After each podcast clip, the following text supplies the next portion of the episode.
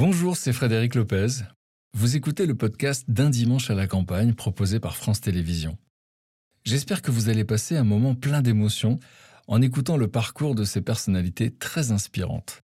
Alors bonne écoute à vous.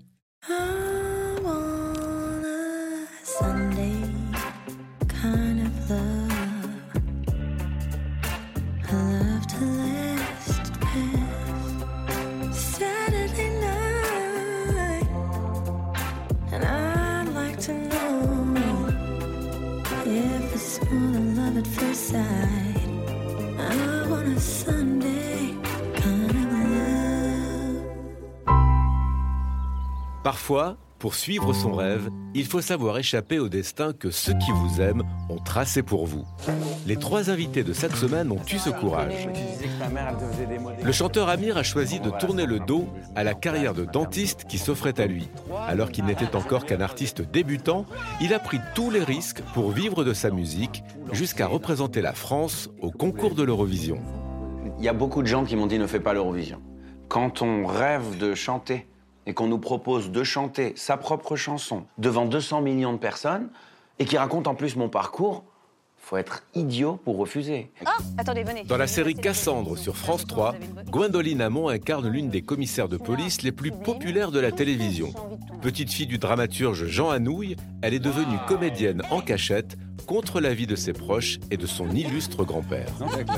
Je ne devais pas oser dire euh, moi je veux être comédienne.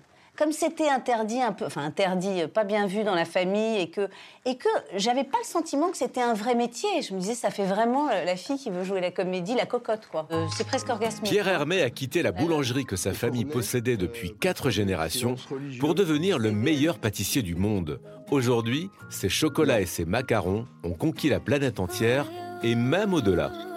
Ce serait bien d'essayer d'envoyer un gâteau euh, dans l'espace. Et, et puis on dit pourquoi pas alors un macaron? Donc tu t'attaques au- à toutes les planètes de la galaxie quand Mars, Vénus. Le premier macaron à marcher sur la Lune. Oui, c'est ça. Cette semaine, on s'offre une parenthèse gourmande, le temps d'un dimanche à la campagne.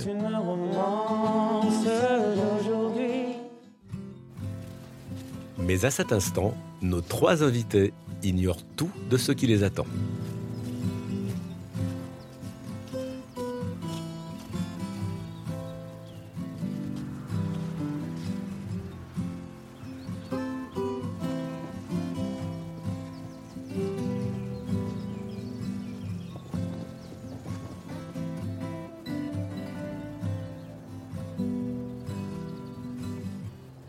Bonjour.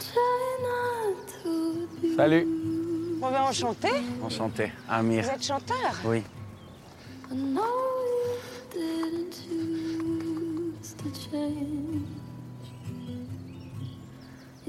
Bonjour. Bonjour, Enchanté. bonjour. Ça va? Ça va. Ah, ah Je suis le vous seul êtes qui comme moi. Ah, mais je suis rassurée. L'impression d'être une crétine avec ma petite valise. On est une plus grosse que Ça moi. va, Amir Ça va. Pierre, Enchantée, Gwendoline. Pierre. Amon. Ravie. moi aussi. Je suis hyper gourmande en plus. Moi, c'est une catastrophe.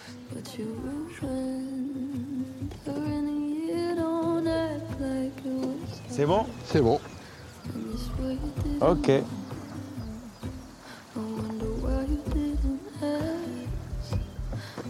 Il n'est pas bon ce dimanche à la campagne? Fantastique. But now she's got to get to class. How dare you? And how could you? Will you only feel bad when they find out if you could take it all back? Alors là, en revanche, Amir, tu vas être euh, capitaine pour le débarquement. C'est ici? Bah, je, je pense, non? Ouais, Regarde s'il y a quelque chose là. Ça m'a l'air accueillant. Par là, c'est bon, c'est bon, c'est bon. C'est bon, c'est bon? Stop. Attends, Attention, attention, attention.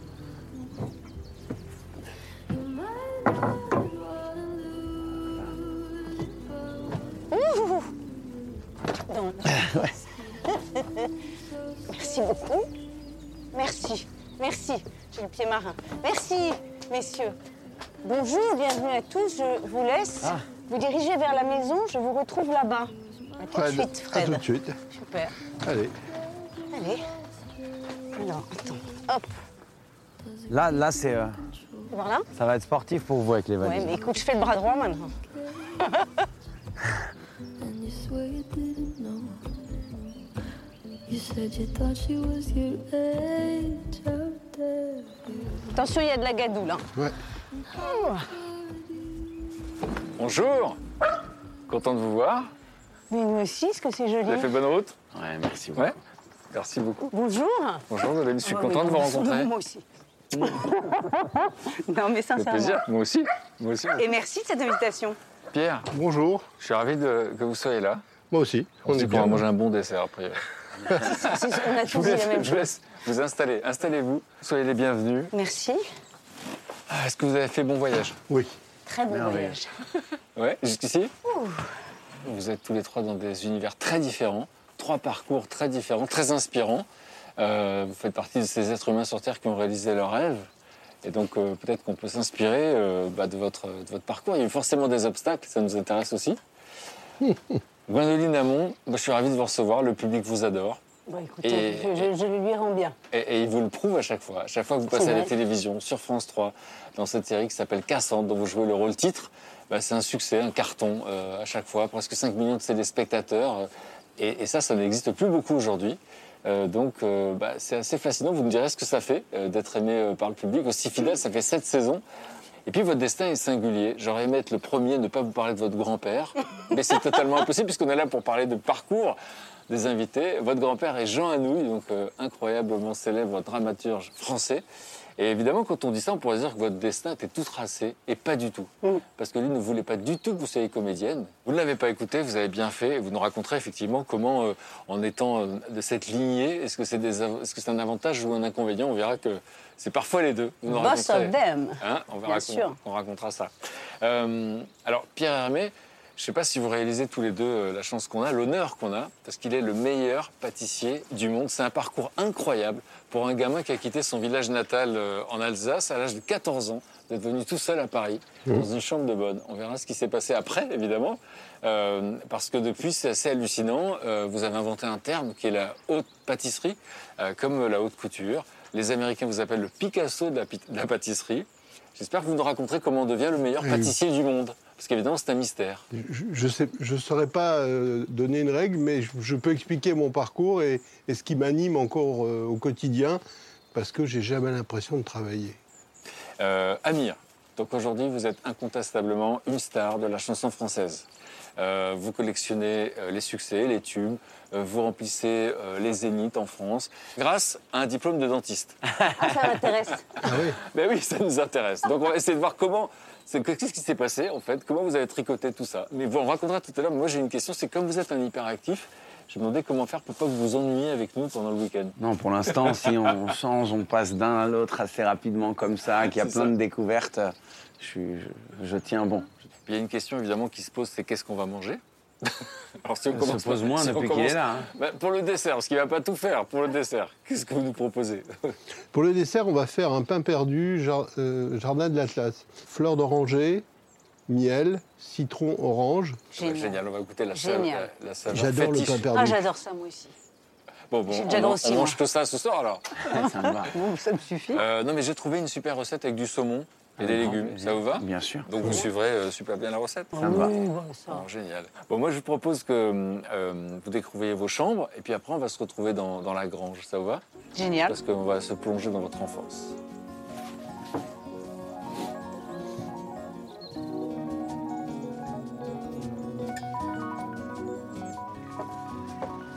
Oh là là, c'est la caverne d'Ali Baba. C'est super beau. Oh là là. Bon. Je, je m'assois, hein. Oh, il y a un kiki. C'est Kiki, le kiki de tous les kikis. Tu n'as pas connu Kiki? Si, si, sa tête me dit quelque chose. Oh, Moi, j'avais un kiki quand j'étais petite.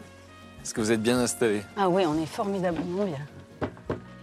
Bon, moi j'aime bien l'idée qu'on explore euh, un peu votre enfance, qu'on explore un peu cette période de votre vie où beaucoup de choses se sont jouées en fait. Hein. Gwendoline, on va avoir une photo de vous quand vous étiez une petite fille. Et je vais vous poser une question, c'est euh, si euh, par magie vous aviez la possibilité de revenir en arrière Waouh et de parler à l'oreille de cette petite fille, vous qui connaissez la suite de son histoire, qu'est-ce que vous lui diriez? Je lui dirais aie confiance. Je pense que je lui dirais ça, ce que je n'avais pas du tout. Alors, justement, on a dit que votre grand-père était euh, Jean Anouilh. Vous l'avez connu jusqu'à l'âge de 17 ans? Et, euh, et juste pour qu'on parle de la suite, c'est quelle place il avait dans votre vie, en fait?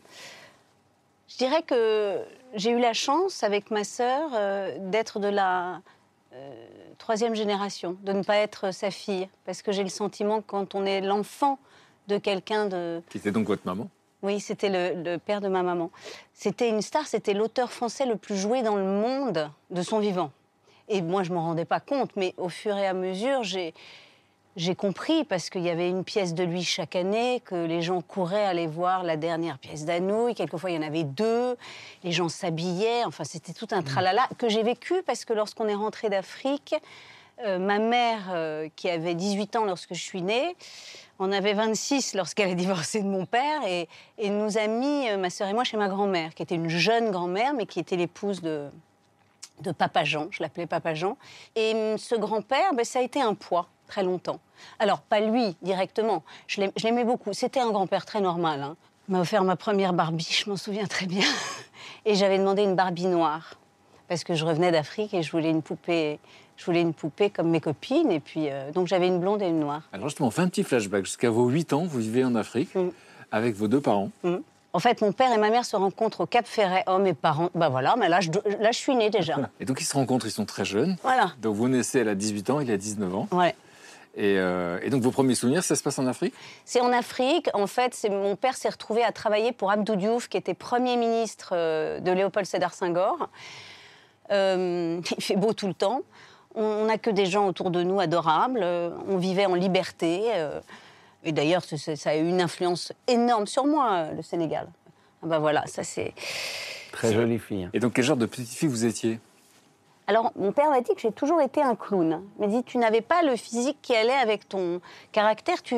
J'imitais Gainsbourg, je prenais un clope, euh, je faisais des, petites comédies musicales euh, que j'inventais sur jeux interdits, je récréais tout. Assez pleurnicheuse aussi. Euh, une petite fille qui n'aimait pas quitter les autres. Je pense que c'est lié au divorce, mais on m'appelait Moumou la purée, et mon père me disait c'est cotine à côté de toi, c'est de l'eau. C'est cotine, c'était de la glu. C'est-à-dire que j'étais tout le temps dans les bras des adultes, euh, à écouter. Parce qu'à 8 ans, effectivement, il y a un grand changement dans votre vie. Vos parents se séparent et, et vous allez habiter en France. Mm. Euh, votre papa reste euh, au Sénégal. En fait, ma mère a dit à mon père un truc du genre euh, je pars en vacances, je reviens, et pas revenu. Donc nous, on n'a pas, on pas trop compris. Et je pense que c'est pas le divorce en question qui m'a traumatisée, parce que j'ai jamais vu mes parents se disputer. Mais la, la séparation avec mon père, c'était un drame. J'ai été longtemps, euh, en plus de mon hypersensibilité, euh, très affectée par la séparation en règle générale, et notamment par le fait que j'avais l'impression d'avoir perdu des bouts de mon père et, et qu'il n'avait pas, euh, par moments je lui en voulais aussi, qu'il n'avait pas joué, pu jouer son rôle de père. Moi j'étais une fille qui avait besoin d'un père, Parce qu'à l'époque, vous le voyez deux fois par an? à peine. D'abord, mon père n'a pas beaucoup d'argent. Il a un titre euh, très honorifique. Il est conseiller économique d'Abdou Diouf, mais enfin, il est payé en francs CFA. Il n'a pas de thunes. Euh, la famille Anouilh est un peu régnante à Paris. Et puis, c'est l'époque où Anouilh est encore vivant. Ma grand-mère est metteur en scène. Elle vit dans une très jolie maison. Euh, ma mère est une femme à hurler de rire, hyper fantasque, géniale, mais bi- bien piquée. Bien, bien piquée. dire C'est-à-dire moi, je. Bah, libre. Et elle était bien partout avec tout le monde, tout le temps. Ah, ma grand-mère Nicole, voilà. Oui. Ouais, elle était belle. Elle était elle avait un caractère, un caractère de cochon. Vraiment, j'ai le sentiment d'être un mélange de ma mère et de ma grand-mère. C'est-à-dire d'une folle dingue, rigolote, libre, euh, très très barrée hein, par moment. Et ça veut dire quoi, très barré par mais, moment mais de ma mère, tout à coup, elle, elle, elle- elle rencontrait quelqu'un. Elle vous aurait rencontré, elle vous connaissait pas, et elle vous aurait dit Ah, attendez, venez, je vais vous masser la bosse de bison. Là, je sens que vous avez une bonne. Moi, j'étais là, je m'enfonçais dans le truc. Je dis Maman, je t'en supplie. Elle était petite, euh, très vive, très mignonne. tr- Très drôle, mais je, je pense que c'était vraiment pour être en opposition, c'était inconscient, à son milieu d'un télo assez chic, ma grand-mère, tong tong tong, quoi, c'est Jackie Kennedy. euh, assez drôle quand elle le voulait, mais dur, dur. Elle a été dure avec ses enfants. Et, et, euh, et vous disiez, quand vous étiez enfant, vous sentiez de la tristesse chez elle. Oui. Ma mère et ma grand-mère ne se gênaient pas pour exprimer leurs sentiments et leur désespoir quand il y en avait, et leur joie aussi quand, quand il y en avait. Donc euh, on, on était obligés de participer à tout, tout le temps, et on n'a pas été protégés. On a été très aimés, mais pas du tout protégés de rien. Moi, je savais tout à 8 ans. J'étais au courant de tout. On me disait, tu peux appeler ton grand-père, s'il te plaît, pour... Tu peux dire à ton père que... Tu... Voilà, donc c'est pas, c'est pas très équilibrant. Et, euh, et vous avez une image très forte de vous, je trouve, qui en dit beaucoup. C'est vous au milieu de, de toutes vos peluches, Oui. en fait. C'est une image que, que je garde d'Afrique, qui raconte bien comme j'avais besoin d'être protégée. Mais j'ai toujours ça. hein. Je prenais tous les objets euh, que j'aimais, donc ça pouvait être un kiki, une robe, un jeu, tout ce qui était mon monde. Il fallait que les objets se touchent, parce que c'était fermé, j'étais dans une bulle, et je, je me mettais au milieu. Et il ne pouvait rien m'arriver. C'est vraiment au moment où, euh, où on va partir d'Afrique. Donc je n'ai pas un souvenir précis, mais je pense que c'est lié au fait que ma mère euh, commençait un peu à, à prendre la poudre d'escampette. Alors on pourrait se demander à quel moment le théâtre est rentré dans votre vie, à vous. Et votre grand-mère, pour le coup, elle a un rôle dans cette histoire. Mais évidemment, puisque je, vais- je vivais beaucoup avec elle et qu'elle allait au théâtre trois fois par semaine. Donc euh, très vite, elle m'a emmenée. Puis j'étais contente parce qu'elle était capable de me dire bah, Tu n'iras pas à l'école demain. Tu viens au théâtre avec moi, je te ferai un mot. Et ma mère, elle me faisait des mots pour un oui ou pour un non aussi. J'avais Gwendoline a eu un embarras gastrique, ça c'est un truc que j'ai lu 150 fois. C'est-à-dire que j'en ai eu des embarras gastriques. Tu vois. Ils s'en foutaient de l'école. Et donc, du coup, le truc incroyable, c'est que vous avez joué au cinéma à l'âge de 8 ans. Par hasard complètement, parce qu'il y avait une actrice, Frédéric Serbonnet, qui était une copine de ma grand-mère, qui était metteur en scène, qui connaissait très bien Piala, et qui il cherchait une petite fille, c'était pour Loulou. Et donc je me suis retrouvée, je ne sais plus comment, euh, à tourner dans Loulou. J'ai tourné trois semaines. On voit avec Gérard Depardieu, Ouais. Isabelle Huppert. Quel souvenir vous c'est avez très chic. Hein. Je- oui, je peux dire que j'ai C'est fait un classe. film d'auteur. Que, quel souvenir vous avez de cette expérience Génial. Un, un- un jeu. Absolument pas euh, le sentiment de travailler, de rien du tout. Un jeu, on m'emmenait tous les jours à la campagne. Et euh, Depardieu m'avait filé 50 francs pour m'acheter des bons becs. Je je m'en suis jamais remise jusqu'à aujourd'hui. C'était énorme. En fait, votre grand-mère vous emmène beaucoup au théâtre. Et à quel moment ça, ça, ça arrive dans votre tête l'idée de vouloir être comédienne? J'avais joué un petit truc dans un téléfilm. Il m'arrivait des trucs comme ça, parce que comme ma mère était un peu fondue, elle me disait Ah, j'ai vu une annonce, bah, je vais t'inscrire. Donc j'a- j'avais fait un, un petit rôle dans un téléfilm. Et donc, je me suis dit Tiens, je vais faire, prendre des cours de théâtre, ça me paraît évident. Je vais essayer en tout cas. Et puis, ça a été évident. Évident, tout de suite. Et là, c'est la première fois qu'on m'a fait un compliment. Le prof de théâtre. Elle a dit Regardez, regardez, elle parle juste. Je me suis dit Il parle de moi, je crois pas, il parle de moi. J'étais plus la, la, la petite euh, qui sert à rien, quoi. La petite qui sert à rien, c'est dur. Oui, Bon, on verra tout à l'heure effectivement comment ça se passe euh, vos débuts au théâtre, si le nom de Jean Anouilh est un atout ou un, et un handicap. Euh, moi, je voulais poser la même question euh, à Amir. On va voir une, une photo de vous quand vous étiez enfant. Et si vous aviez la possibilité de retourner dans le passé et de parler à l'oreille de cet enfant, qu'est-ce que vous lui diriez? Je lui dirais que, que toutes les rencontres, que toutes les expériences, tous les souvenirs, toutes les découvertes à cet âge-là sont utiles. Même les erreurs, même les chutes. Euh, parce que j'étais un enfant maladroit. Maladroit parce que je disais peut-être pas toujours la bonne chose à la bonne personne au bon moment, ce qui me valait euh, pas mal de problèmes de discipline ou d'incompréhension sociale, etc. Et des fois, je me morfondais, je m'en voulais pour ça. Parce que les autres étaient plus fins, plus précis. Alors pour qu'on comprenne, c'est marrant parce qu'à 8 ans, vous aussi, vous avez changé de pays. Donc c'était au même âge. Oui. Euh, mais on verra dans quel sens. Au départ, vous, ça se passe à Sarcelles. Euh, Que font vos parents? Ma mère, qui euh, au départ était infirmière, c'est d'ailleurs comme ça qu'elle a rencontré mon père. Euh, elle était infirmière en Israël. Elle a grandi en Israël. Mon père est venu faire son stage là-bas, lui médecin, donc ils se sont rencontrés à l'hôpital. Et quand ils sont tombés amoureux et qu'ils ont décidé de, de se marier et de vivre ensemble en France, elle ne pouvait plus exercer son métier d'infirmière. Donc elle est devenue, euh, elle, elle a postulé pour euh, faire la sécurité dans une compagnie aérienne et, et mon père, lui, était médecin. Et donc vous êtes euh, une famille de quatre enfants? Oui. À l'époque, quand on vivait en France, on n'était que deux. Vous n'étiez que deux. Vous êtes Oui. l'aîné? Je suis l'aîné. Et, euh, et quel souvenir vous avez donc euh, de cette enfance-là jusqu'à 8 ans euh? Je me souviens d'une enfance où j'ai la chance d'être, de vivre dans la même ville que mes grands-parents et tous mes oncles et tantes. Mon père, c'est une fratrie de sept. Ils étaient tous là, à Sarcelles, autour. Donc on, on se voyait beaucoup en famille. Et on avait notre petit village au sein de la ville. Ah, c'est Un génial. village dans village. Alors ça, tu vois, ça aurait été mon rêve. Le- la valeur familiale est chez nous primordiale, euh, à la fois du côté de mon père et du côté de ma mère. J'ai eu la chance de, de- de grandir dans des familles euh, stables, structurées, présentes, aimantes. À 8 ans, du coup, vous déménagez? Mon père, jusqu'à l'âge de 10 ans, a vécu en Tunisie. Ma mère en Israël. Et les deux adoraient euh, leur, leur point de départ et l'enfance qu'ils ont eue. Je pense que c'était moins envisageable pour mon père euh, de nous emmener en Tunisie que pour ma mère de nous emmener en Israël. Ça nous a euh, quand même permis à la fois de profiter d'une enfance solaire, euh, plus libre, plus libre parce que l'école, ça se terminait tous les jours à 13h. Euh, et qu'à partir de 13h, ben, si on n'avait pas de devoir, on allait tout de suite à la plage avec les copains. Mais donc, malgré, malgré le- l'emplacement géographique, euh, on était très, très rattachés à la France, culturellement. Mon père revenait toutes les semaines avec des bouquins, des journaux, même des cassettes qu'il enregistrait avec des émissions de télé qu'on aimait, qu'on ne pouvait pas voir là-bas.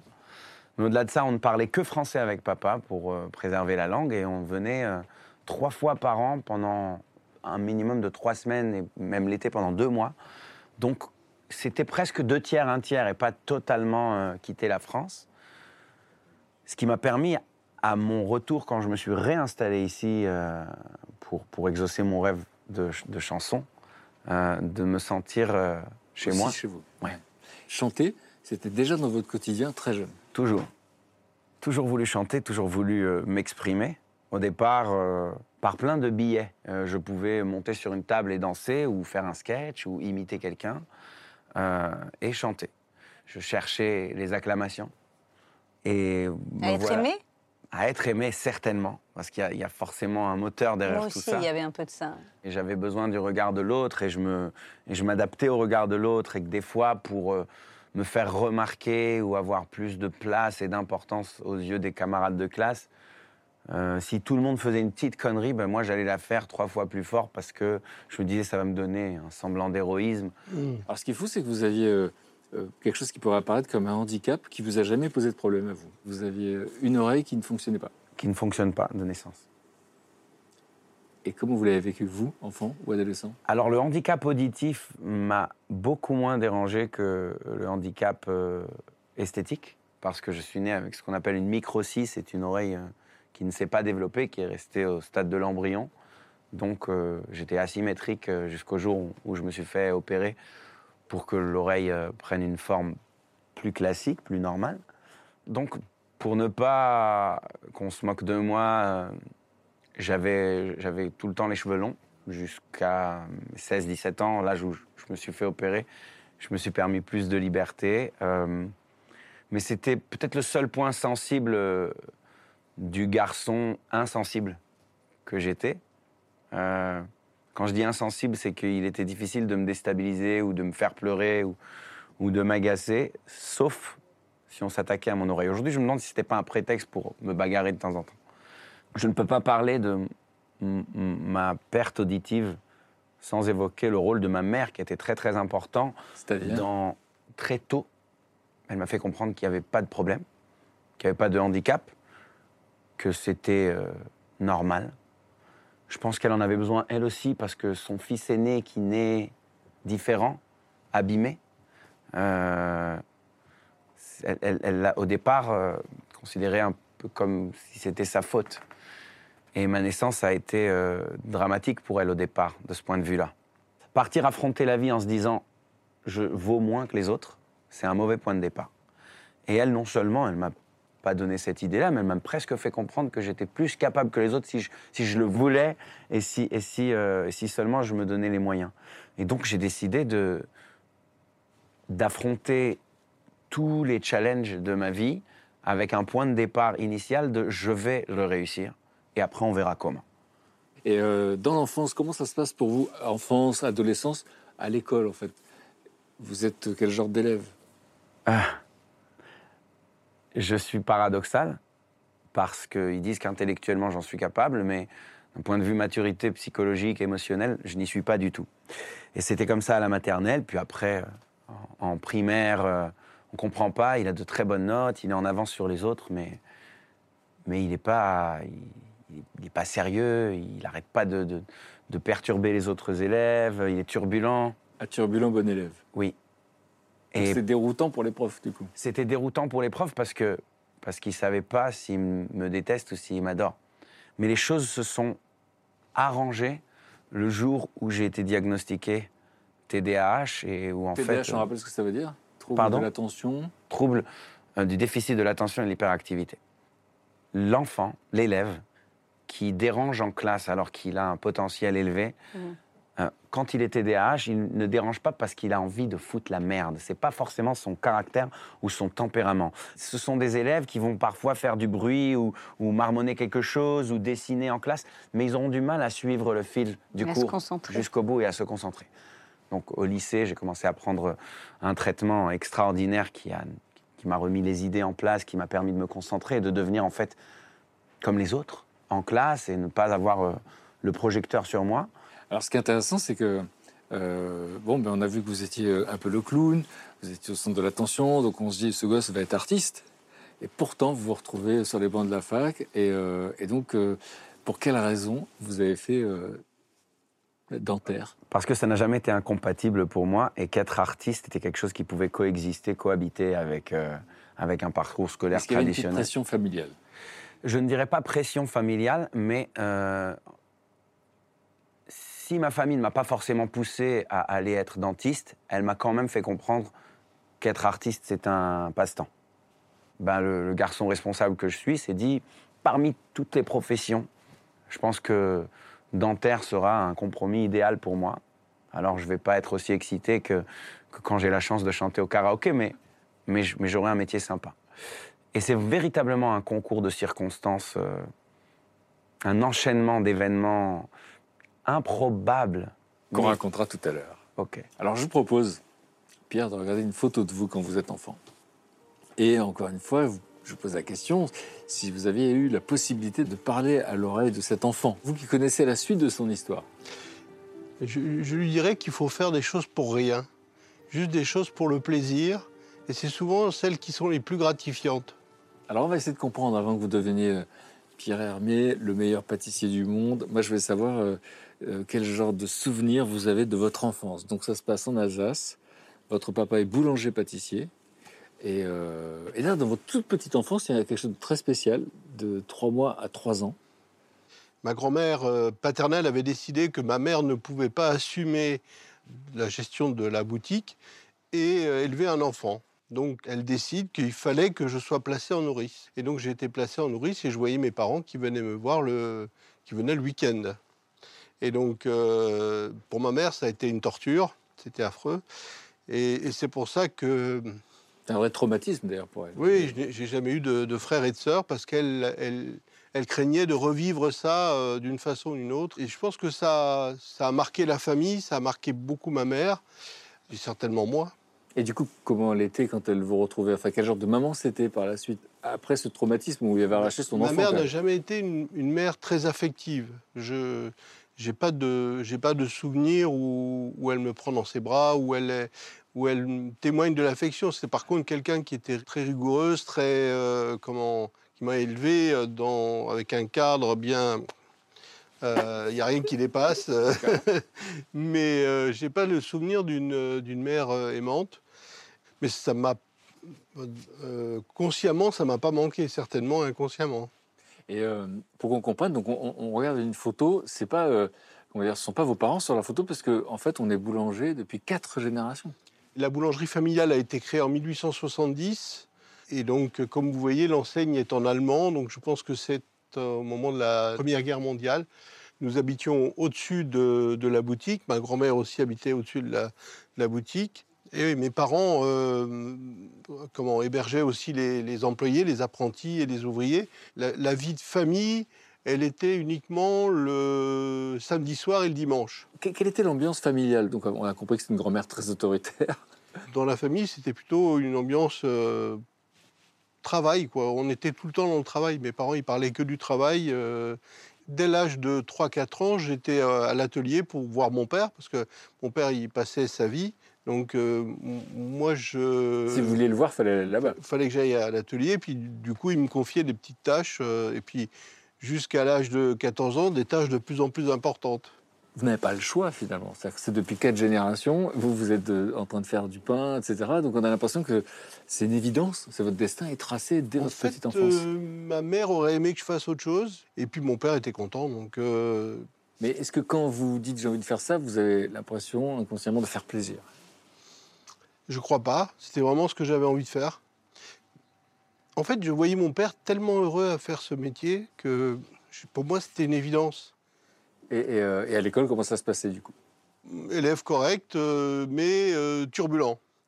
Turbulent et indiscipliné. Donc vous auriez pu être un copain d'Amir à l'école. Je, me, je me suis retrouvé dans certains propos d'Amir. Et euh, un jour, euh, le maître euh, d'école a mis dans mon bulletin Maître cherche cage pour élève, et cet élève serait Pierre Hermé. Quand je suis rentré à la maison, euh, j'ai entendu parler du pays, et puis du coup, euh, J'ai entendu parler du pays, ça veut dire. je me suis fait engueuler, oui, oui. Et donc du coup, vous avez souvenir que c'était à 9 ans, vous vouliez être. euh, Oui, tu sais pas, euh, c'est à c'est 9 ans, vraiment- vous dites pâtissier ou dites Pâtissier. Non, non, pâtissier. Moi, j'ai toujours voulu être pâtissier. C'est vraiment la pâtisserie qui m'a intéressé. Et mon père euh, a a essayé d'organiser mon apprentissage euh, dans la région. Euh, jusqu'au jour où il y a une annonce dans les dernières nouvelles d'Alsace, le nôtre cherche apprenti pâtissier. Euh, mon père, il, il m'en parle, il me dit qu'est-ce que Gaston Le Nôtre, Est-ce que- est très prestigieux, hein, c'est Oui. le pâtissier le plus célèbre de France. c'est le pâtissier qui a fait sortir le métier de derrière la cuisine. Hum, hum. Je suis allé voir ma grand-mère euh, paternelle et nous avons écrit une lettre euh, à la directrice du personnel de Le Nôtre. Et quelques semaines après, mes parents sont allés me présenter à Paris. J'ai été recruté et hum, Là, vous vous retrouvez dans une chambre de bonne, j'arrive Paris. euh, un 28 août euh, 1976 à Paris. Je vais voir le, chez Le Nôtre. On me dit bah, là, votre chambre, elle est là-bas. Vous serez avec un tel. Et, et donc, je, je me retrouve dans une chambre de bonne au huitième étage sans ascenseur où je vais rester pendant six ans. Quel souvenir vous avez des premières premières années? Parce que là, encore une fois, vous avez 14 ans, vous êtes loin de votre famille, loin de votre région.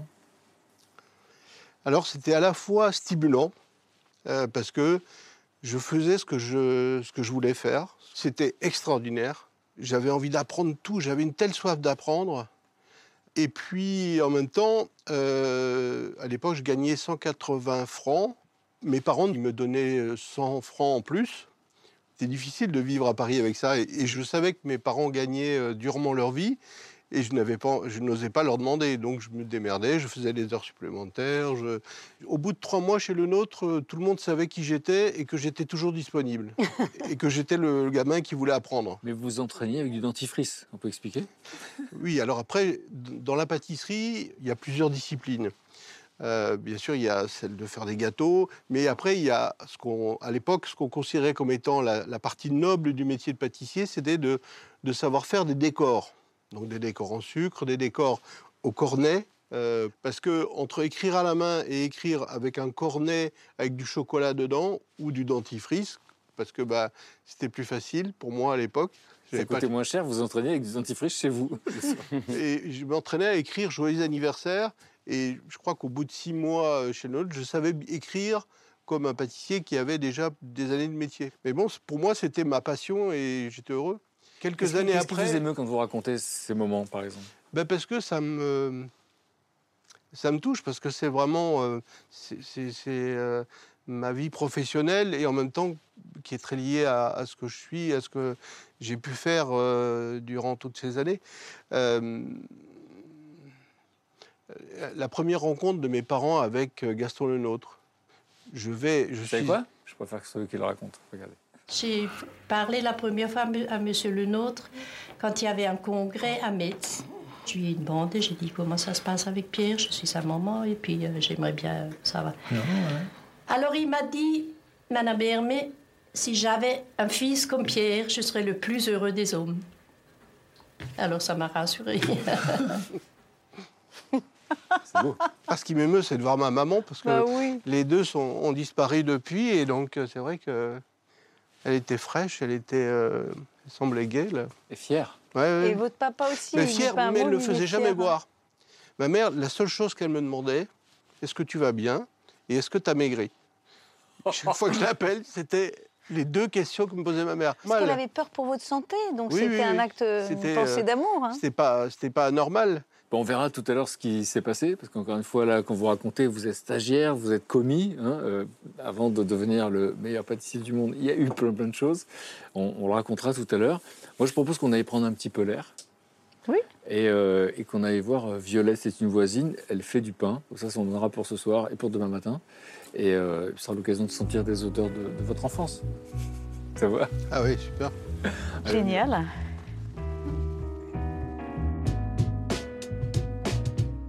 C'est trop joli. Ah ouais.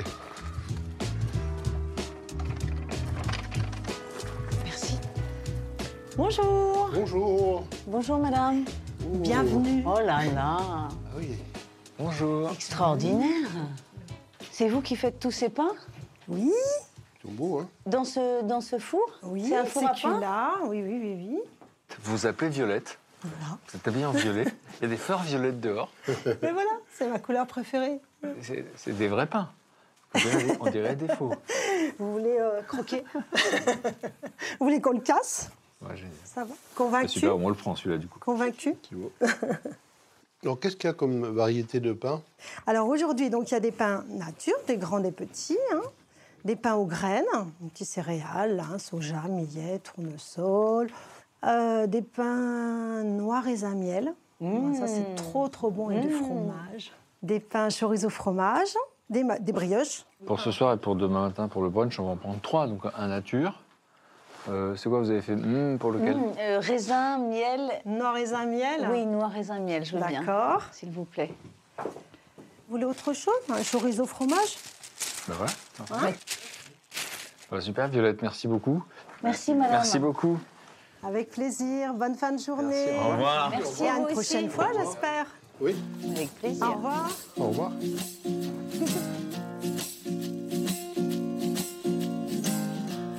medication for us all. It is a new wave, and we're gonna take it cause we love it,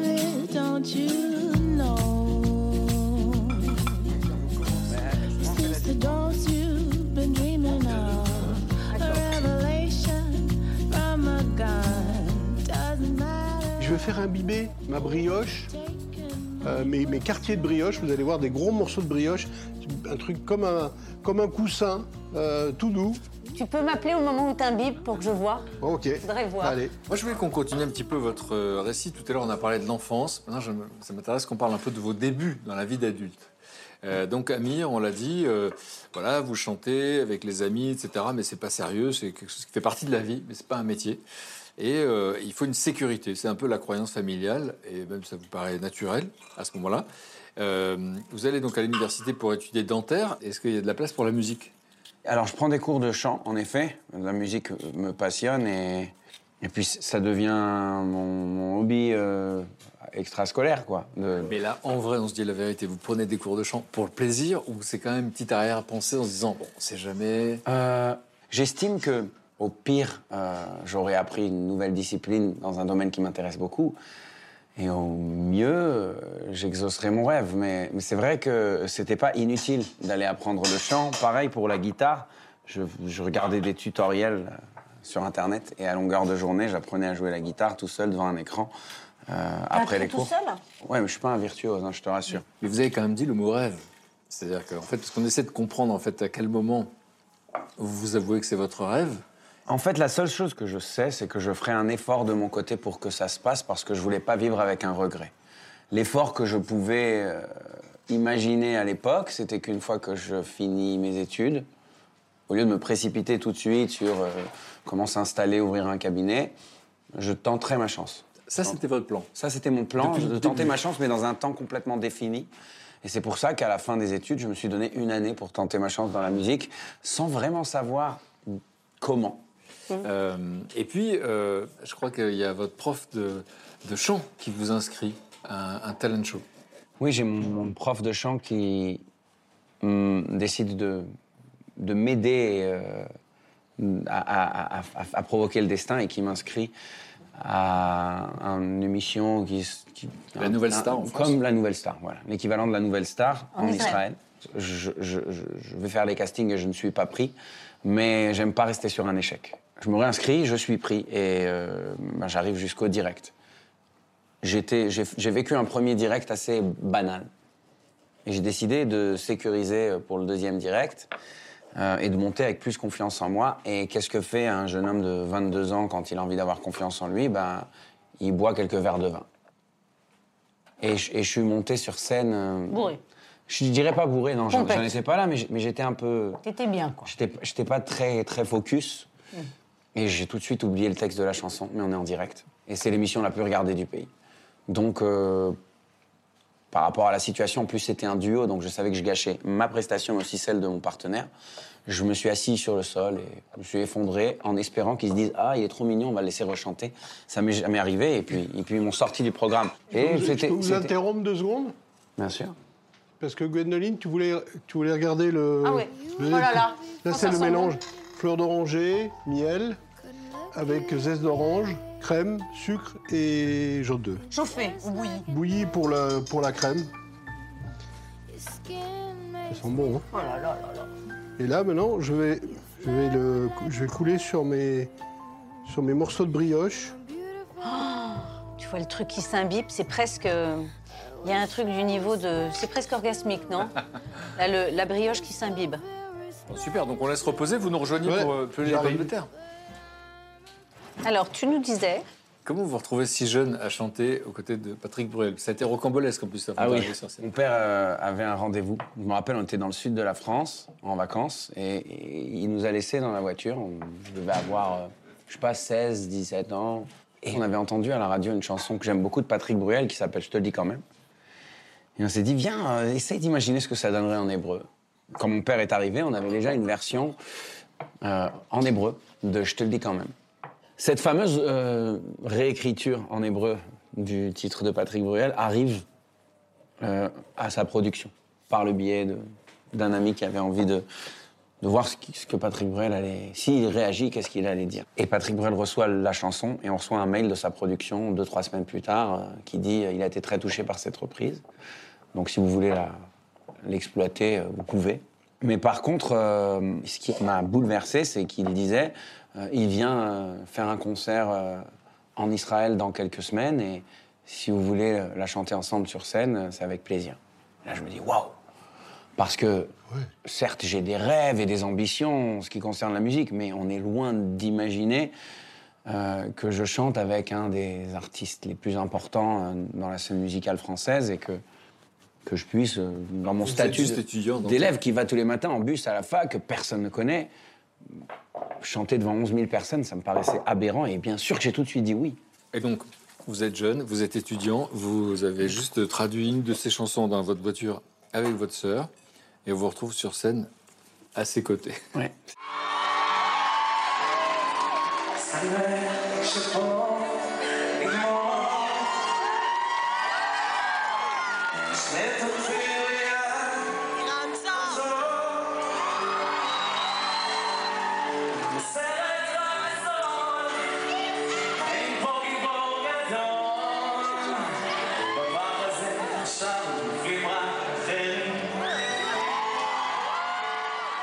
Me fait bizarre de revoir ça, parce que ça fait super longtemps que je ne l'ai pas revu. Je me rappelle que je voulais saisir l'instant, me disant que ça va peut-être plus jamais se reproduire à un moment Pensez pareil. ça, vraiment, à ce moment-là? Peut-être. Et, euh, et c'est comme s'il y avait une bulle dans laquelle j'ai pu avoir un petit, un, un petit, une petite étincelle de notoriété un soir. Je peux pas nier qu'à ce moment-là, une certaine graine a été semée. Ce qui devait arriver arriva, vous finissez les études, vous réussissez, donc vous avez le diplôme de dentiste. Et, là, c'est quoi? C'est vous, vous vous dites, bon, ben, j'ai un an, je me donne un an et j'essaye. C'est exactement ce que je me suis dit. J'ai essayé tout ce que je pouvais. J'ai écrit à des artistes. J'ai essayé de provoquer des rendez-vous avec des tourneurs ou des maisons de disques ou des auteurs. J'ai enregistré des, des vidéos parce qu'à ce moment-là, après les études, je commençais à maîtriser un peu mieux la guitare et j'enregistrais des reprises quotidiennement. On va en regarder une. Et, et à l'époque, je pensais que je faisais ça juste pour le, pour le plaisir. Euh, Et on va voir que ça va changer votre destin. Ça va changer mon destin. oui. I'm a new soul like into this C'est mon, mon appartement étudiant, il y a- il y, a le linge qui sèche sur la chaise. But since I came here, found the joy and the fear, finding myself making every possible mistake. Et là, je me fais contacter par, euh, par l'équipe de casting de The Voice qui me dit on a vu que tu chantais en français et, euh, et que tu vis à Tel Aviv. Est-ce que ça te dirait de venir faire The Voice en France? Et là, je... je- regarde mon agenda. Non, pas du tout. C'est au contraire. Bien sûr que j'ai dit oui. Euh, je me suis dit, moi qui cherchais la vengeance poétique sur ce qui m'était arrivé quand je me suis écroulé en direct, c'est peut-être l'occasion ou jamais, maintenant que j'ai mûri, que je pense être un petit peu plus prêt à aborder cet Comment exercice. C'est le moment qui change ta vie? Clairement. Vous arrivez en finale, vous terminez troisième, on, on- vous faites la tournée, etc. Et on pourrait penser que, bah, que c'est bon, vous êtes arrivé. Et sauf qu'à ce moment-là, vous vous mariez dans la même période et vous vous demandez encore si vous êtes devenir dentiste. Oui, mais c'était c'était par pur pragmatisme parce que en quittant The Voice, euh, eh ben j'ai pas été tout de suite signé par une maison de disques, personne ne m'a sauté dessus. Donc il a fallu savoir si ça vaut le coup de continuer à attendre euh, ou, ou est-ce que ou est-ce qu'il est temps maintenant d'avoir ma situation et de prendre ma vie au sérieux? Mais c'est intéressant de dire que vous aussi, vous doutez. Il y avait des moments de doute, des moments de- Constant, hein, tout le temps. Mais euh, dans ces moments de doute, je cherche toujours cette petite lumière qui me donne encore envie de m'accrocher, encore envie de tenter. Et en gros, parce que ça peut paraître court, un an et demi entre le moment où je suis sorti de The Voice et mon premier succès musical, mais pendant un an et demi, il a fallu que chaque jour, je me trouve une nouvelle raison de m'accrocher, un nouveau texto que j'ai reçu, ou une nouvelle piste, ou une nouvelle idée de mélodie, ou une rencontre qui va se faire peut-être même dans un mois et demi, mais que j'attends avec impatience. Et même si autour de moi, les gens, ils avaient l'impression que les mois passent et que je peux plus battre le fer quand il est chaud, dans ma tête, je voyais toujours comment je grimpe tout, tout doucement des petits, petits, petits escaliers. J'ai besoin de sentir que je fais avancer la machine constamment. Mhm. Je t'admire vachement parce que je. Je dis exactement le contraire. C'est-à-dire que je, je trouve, même si toi tu n'en as pas l'impression et que peut-être même ça n'est pas le cas, il y a une espèce d'ex- d'excès de confiance, mais, mais, mais naturel, si tu veux, dont tu n'as pas conscience, qui est là, que je n'avais pas du tout. Moi, je m'excusais d'être tout le temps. Je, bonjour madame, au revoir madame, merci 458 fois par jour. Je pensais que je n'intéresserais personne à part moi, ma sœur et trois copines. Tu vois, alors que toi, tu y vas quand même. Euh, mais il faut aussi voir le, les, moments euh, dans lesquels euh, cette confiance dont tu parles intervient. C'est souvent des moments où je suis sur scène, où en fait je deviens le personnage que j'ai toujours rêvé d'être. Et je pense qu'en fait il y, a quelque chose qui me rassure en étant le chanteur, en étant le mec dans la lumière, et qui, me- qui me rend plus confiant et qui me rend plus fort, que je n'arrive pas forcément à maintenir quand je, quand je perds cette aura. Quand t'es. Amir, euh, Amir dans la vie. Oui. Alors moi, je vous propose un petit flashback. Donc, euh, on a raconté votre enfance, effectivement, euh, dans cette famille euh, avec l'illustre Jean Anouilh. On a vu que, c'était, ça prenait beaucoup de place. Euh, et que donc, ce, ce- ce truc de savoir qu'on a une chance, c'est quelque chose qui est pesant aussi. Donc, finalement, vous vous inscrivez dans une école d'attaché de presse pour faire Oui, semblant une vous êtes espèce de truc, je sais même plus comment ça s'appelait, c'était aux Champs-Élysées, mais parce que euh, je, je pense que je devais pas oser dire, euh, moi je veux être comédienne. Comme c'était interdit un peu, enfin interdit, euh, pas bien vu dans la famille, et que, et que j'avais pas le sentiment que c'était un vrai métier. Je me disais, ça fait vraiment la fille qui veut jouer la comédie, la cocotte, quoi. Il y a un truc un peu péjoratif. Bon, je suis restée six mois. Je me suis emmerdée tout de suite. J'aimais pas l'ambiance, j'aimais pas les caca des filles et tout. Et puis j'ai été, j'étais hôtesse dans plein de trucs, hôtesse au salon de l'auto. pour gagner votre vie? Oui, pour gagner des. Mais depuis que j'avais 16 ans, je suis allée au cours du théâtre de l'atelier, sans le dire, euh, pour éviter justement les réflexions. Et puis j'y ai pris goût. Sans dire quoi? mais sans dire, je veux prendre des cours de théâtre, je veux être comédienne. Ah, vous dites pas, Mon père va me fracasser euh, et ma grand-mère m'aurait dit oh, Bien sûr, tu rates ton bac, maintenant tu veux être comédienne, alors qu'on t'a tous dit que c'était un métier très difficile, tu n'es pas faite pour ça, il va falloir séduire et tout ça. Bon, j'ai fait mon petit truc et j'ai adoré tout de suite. D'abord, je me suis fait une bande de potes. J'ai eu l'impression que c'était ma fac à moi. Je me suis cultivée, euh, j'ai appris les classiques et les contemporains et ça m'a cadré. Euh, Est-ce que les gens savent que vous êtes la petite fille de Jean Anouilh Ben oui, en cours, oui. À l'époque, oui. En plus, il est mort un ou deux ans avant. Donc c'est affreux. Enfin, c'est affreux. Attention. C'est-à-dire? Mais c'est, vous êtes stigmatisé. La petite fille, Jean Anouilh, elle va réussir, c'est sûr. Tu vois, des espèces de réflexions débiles. Et moi, je pensais l'inverse. Je, je pense que j'avais raison. Ça me stigmatisait, les gens me regardaient. Alors, j'avais une copine qui était en cours de théâtre avec moi, qui était Mathilde Seigné, qui, elle, était la petite fille de Louis Seigné. Et son grand-père était encore vivant, il était à la Comédie Française à l'époque, donc on était un peu les deux petites filles, euh, les deux filles enfants du sérail. Et ça me gênait. En plus, je m'appelais pas Anouilh, je me serais pas appelée Anouilh si ça avait été le père de mon père, je- j'aurais changé de nom et tout. Et j'avais quand même ce truc. Donc voilà, on porte quelque chose dont j'étais fière d'un côté, et l'autre côté, ça me rendait euh, un peu différente, alors que je galérais comme tout le monde. Puis tout le monde avait. Moi, je suis typiquement la fille dont on se dit que j'ai jamais eu de problème. Voilà. Et je l'ai entendu depuis toujours. Eh bien, ça n'est pas vrai. Il y a plein de pièces dont je n'ai pas passé l'audition parce que j'étais la petite fille d'Anouilh, parce que ma grand-mère n'était pas toujours très aimée euh, dans, dans le métier, parce qu'elle était chiante, parce qu'elle elle décidait que Anouilh allait se retourner dans- sa tombe euh, si c'était joué par un tel. Donc non, très intelligente. Donc tu, portes aussi les casseroles de- des autres, quoi. Parce que certains n'aimaient pas Anouilh, parce que auteur dit euh, euh, anard de droite. euh, Enfin, tu vois, donc tu portes des trucs, mais c'est pas mon truc, moi. Et ça, c'était relou.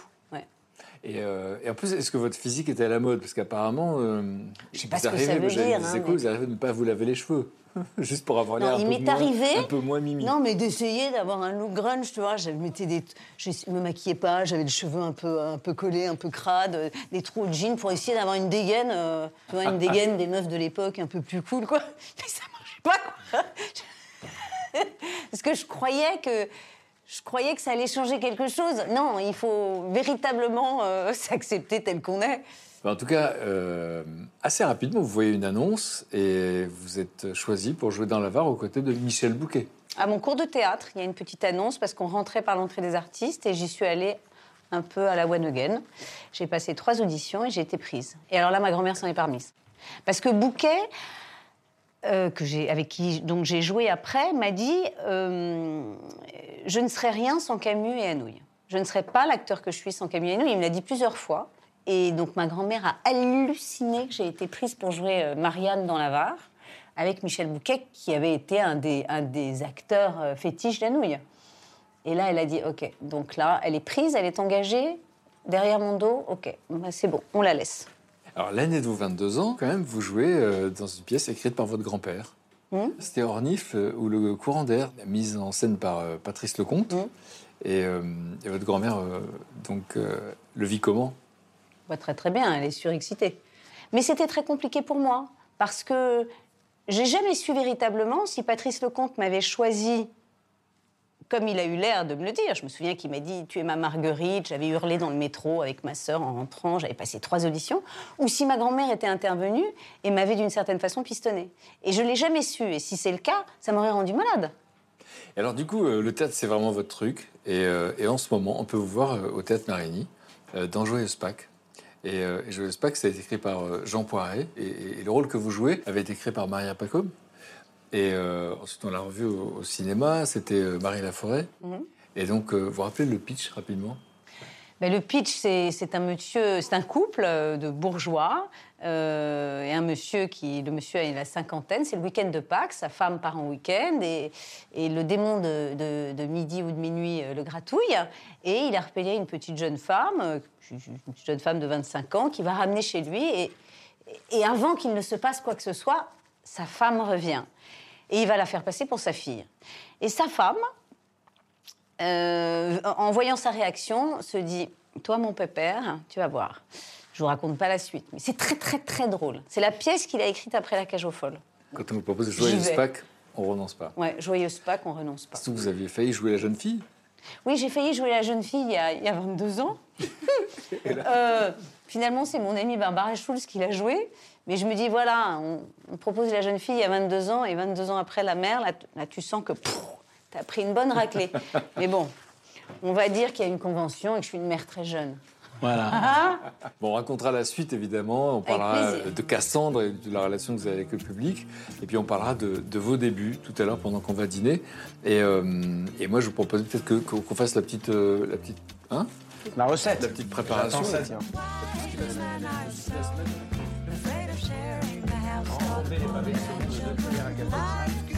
Un quart de cuillère à café. Fait maintenant, c'est que comme. Never worry about which way the wind blows. You let me in. You do know. Let me in. Euh, Je sens qu'on va se régaler. ah oui, oui, oui, oui. Ah, Moi, j'adore l'idée du sucré salé. Là. Ouais. Le saumon fait par Je peux Amir. poser ça ici Le saumon fait par Amir, Pierre et Gwendo. Oui, oui, oui, c'était un travail d'équipe. Bon appétit. Merci beaucoup. Oui, c'est vrai que je me suis servi pas mal. hein. Le céleri et les petits raisins, c'est très très bon. Alors Bravo Amir. T'es un chef, quoi. T'es un as de la cuisine. Alors, on se demandait comment on devient meilleur euh, pâtissier du monde. Et moi, en regardant un peu votre parcours, je vois qu'il y a beaucoup, beaucoup de travail, évidemment. Pour qu'on se rende compte un peu, quand vous avez 20 ans, vous faites votre service militaire. Donc, euh, ça se passe euh, à Paris, au ministère de la Défense. Vous travaillez toute la journée. Le week-end, vous êtes chez le nôtre. Et le soir, en plus, vous travaillez. Oui, dans un restaurant qui, euh, où j'ai appris ce que c'est que la pâtisserie d'hôtellerie et de restauration. Le restaurant, on fait le, on fait le dessert et le client le mange tout de suite. Dans une boutique, il faut que le gâteau tienne bon au moins une journée Oui. euh, pour qu'on puisse l'exposer, l'acheter et le consommer à la maison. J'y avais jamais pensé. Moi non plus. Alors, ce qui est assez dingue dans, dans votre parcours, c'est que vous allez vous retrouver euh, à 21 ans. euh, vous changez de maison. Donc, au bout de, c'est au bout de 6 ans, c'est ça, chez le nôtre. Et là, vous allez passer du temps chez François Clair. Et très vite, vous commandez des gens. Des gens qui ont sous votre 30 ou 40. responsabilité 8 personnes au départ, non? Oui, oui, des gens qui sont plus âgés. Et, À 21 ans. ouais. et puis ensuite, je suis parti en Belgique avec Alain Passard. Avec Alain Passard, ça passe pas. Vous dites, euh, il me jetait à la figure mes créations. Oui, oui. Est-ce que c'est une image ou est-ce que c'est vrai? Non, non, il, il aimait pas ce que je faisais et je lui proposais des choses, on discutait de choses, ça lui plaisait pas. Donc, euh, à un moment, je lui dis, je suis parti. Et puis, euh, un jour, je reçois un coup de fil. Il me dit, tiens, Pierre, chez Fauchon, il cherche un chef pâtissier. J'avais donc 24 ans. Et donc, je rencontre le directeur euh, commercial. Puis je lui dis, mais moi, j'aime pas la pâtisserie de Fauchon pour telle et telle raison. Et si j'étais chef pâtissier de Fauchon, je ferais ça, ça, ça, comme ça. Et c'est comme ça que j'ai été recruté chez Fauchon en, leur disant que moi, je ferais autrement. Et donc, j'ai fait autrement pendant 11 ans. Comment vous révolutionnez euh, Fauchon, par exemple? Donnez-nous des exemples. Alors, euh, je me suis dit, ben, je vais créer des collections saisonnières. Parce qu'à l'époque, on trouvait encore très bien d'avoir des cerises au mois de décembre et des fraises, des tartes aux fraises au mois de janvier. Donc, euh, je me suis dit, ben, je vais créer des collections qui vont me permettre de garder les classiques Fauchon et de changer de manière saisonnière les produits, qui vont me permettre de changer ces Là, produits. là, on voit les prémices de la haute pâtisserie en pensant collection, etc. Et du coup, j'ai commencé aussi à faire des présentations euh, à la presse, ce qui n'existait pas à l'époque. La pâtisserie était encore euh, la sous-classe de la cuisine. C'est-à-dire de, la pâtisserie était encore dans le fin fond de la cuisine. Du coup, vous sortez de la cuisine, vous commencez à vous médiatiser. Euh, c'est pas votre première télé, mais c'est une des premières. On va voir avec Thierry Beccaro et oui. Joe Cooker. Ah ouais, je l'adore celle-là. À ce jour-là, j'ai des frissons.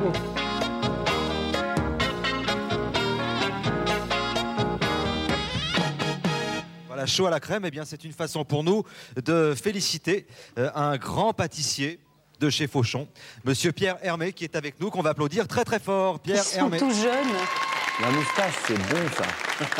Qu'est-ce qu'on a ici, là, là Ici, donc, nous avons un, un paradis qui est une euh, crème à la rose avec des framboises fraîches dedans. C'est pas courant, la rose. Ouais. C'est une spécialité euh, de la maison. Et à côté, nous avons le swing qui est un, un gâteau à, base de fruits exotiques, un mélange de fruits exotiques avec des dés de papaye et de mangue. Et on, on va terminer avec le grand gâteau en hommage à, Joe Cocker. C'est un, c'est un Un fraisier oui. qu'on pourra déguster tout à l'heure. Tout à fait. Tu as quel âge à cette époque? Euh, je dois avoir 27, 28. ouais. Et, euh, Vous me disiez, j'avais des frissons avant de faire l'émission. et oui, parce que Joe Cooker a chanté devant moi. Il était là euh, en a cappella, Unchain My Heart. Et, euh, et donc, il va se passer quelque chose de très émouvant à 32 ans. Parce que quand vous avez 32 ans, euh, vos parents décident de prendre leur retraite. Mes parents ont toujours espéré que je reprendrais la, la boulangerie familiale, et ce que j'avais pas envie de faire parce que je voulais pas reproduire le- leur schéma de vie. Et il a fallu leur dire que ben, serait pas le cas. Mais ils s'en doutaient pas du tout, avec tout ce que vous aviez fait. Ah, ils, ils- espéraient toujours, et, et j'avais du mal moi à leur avouer parce que je savais que ça allait leur faire de la peine. Mais à un moment donné, je me suis dit c'est eux ou moi, donc euh, il va falloir que que moi je prenne mes responsabilités, que j'arrive à leur dire que je ne veux pas euh, reprendre la boutique. Donc mes parents ont revendu leur, euh, le- leur boutique à un de leurs anciens, alors un de leurs employés. Ton histoire avec les macarons, parce que ça prend quand même une vraie place dans, ton, dans ta firme. Quand j'ai appris à faire les macarons chez le nôtre, j'aimais pas les macarons. Pourquoi? Parce qu'à l'époque, on faisait deux, deux- quatre parfums vanille, chocolat, framboise cho- euh, et café. Et on mettait un tout petit peu de garniture pour coller deux biscuits. Et du coup, je trouvais ça trop sucré et pas assez euh, savoureux. Et quand j'ai commencé à créer des macarons par moi-même, j'ai créé des macarons avec beaucoup plus de garniture. Parce que le biscuit donne la texture Oui. et la garniture donne le goût. Et puis, chemin faisant, j'ai créé des goûts euh, uniques, ensuite des associations de saveurs. Celui qui a le plus de succès chez nous, c'est Mogador. C'est chocolat au lait, fruit de la passion. Une personne sur deux qui me parle de macarons de la maison me parle de Mogador. Incroyable. Et tu fais des gâteaux sur mesure, c'est-à-dire que si je viens chez toi et que je te dis, Ah, moi j'adorerais que tu me crées un gâteau. euh, Si vous appeliez Joe Cooker, à mon avis, oui. Oui, bien, bien sûr, bien Alors, sûr. je, je- je crée des gâteaux, des macarons ou des chocolats sur mesure pour des clients. Par exemple, euh, j'ai eu l'expérience d'un client qui voulait avoir son macaron personnalisé. Et il avait euh, une Il idée pas très- mégalo. Il était un peu mégalo, le gars Non, non, il avait une idée très précise. C'était quelqu'un qui était, Emmanuel Macaron. le mec. c'était- c'était quelqu'un qui était passionné de cigares et voulait un macaron au cigare. Waouh Mais Sérieux? Ouais. Et donc, je lui ai fait un macaron au cigare à l'infusion de tabac de cigare. Et il voulait pas n'importe quel cigare. Et donc, je lui ai proposé plusieurs variations avec le whisky, avec le caramel, avec le café, avec le chocolat. Et finalement, il a choisi deux parfums. Et donc, c'est le macaron de monsieur, un tel. Et Que puis, tu ne vends jamais? Que ne vend jamais dans les boutiques. On le fait que C'est-à-dire que nous, pour si nous. on insiste, on peut pas l'acheter. Personne ne peut jamais l'acheter, sauf euh, ce monsieur. Alors moi, moi, si je pouvais prendre un macaron idéal, il aurait dans ses vanille. composants vanille, chocolat blanc et éventuellement un peu de confiture de lait, voire caramel. Mais je peux pas aller plus foncé que ça. Ben, le, le macaron infiniment vanillé. alors. Vas-y, Ouais, je vais passer. Il a un magasin en bas de chez moi. Va Et, et finalement, ce qui est assez fascinant, c'est que vous êtes déjà dans la transmission. Premier livre à, à 32 ans, et depuis, vous en avez publié 43. Mais celui-là est très spécial, Toutes les saveurs de la vie, c'est votre dernier livre. Euh, parce que finalement, à chaque étape de votre vie professionnelle, vous racontez des anecdotes, des choses très personnelles. Alors, en fait, j'ai j'ai imaginé ce livre comme un, un parcours de goût, plutôt pour parler de la manière dont je travaille, mais en même temps pour euh, donner à comprendre cette euh, façon de travailler, euh, il a fallu que je parle de moi, ce qui était le plus difficile. Et donc c'est pour ça que moi je suis ravi que vous soyez là pour le faire. Vous publiez donc des, des croquis de votre gâteau signature, disparant. Ça, c'est les, les premiers croquis de Disparant. Disparant, c'est rose, litchi, framboise, et qui est le gâteau fétiche de la maison. Vous savez, on parle, on parle. Moi j'aimerais bien. euh, on a beaucoup parlé de ce pain perdu. Moi je pense que c'est. Qui va bon, pas hein. être perdu, on tout de salive. suite. Tout le monde. On va le gagner. On dit le, le, le salé pour se nourrir et le sucré pour le plaisir. Oui. Donc mon métier, c'est de faire plaisir. C'est simple. Moi, j'y vais, Pierre. hein. C'est bon, mais c'est un Waouh. peu- un peu juste. Ah ouais. Waouh, la fleur d'oranger, elle, elle me met tellement Mmh. bien. Le lait va très très bien avec les agrumes et la fleur d'oranger. Bravo, merci beaucoup. Mmh. C'est extraordinaire. Merci beaucoup, Pierre. Bon, moi je vous dis la vérité. Oui. J'ai super envie de vous entendre chanter une chanson au bord de- du feu, du feu de camp. Il y a un feu de camp. Ah, mais c'est Magnifique. génial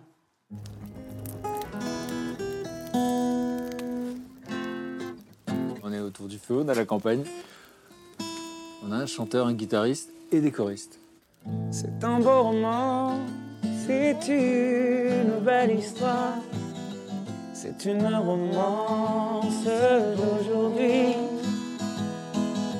Il rentrait chez lui là-haut dans le brouillard. Elle descendait dans le midi, le midi.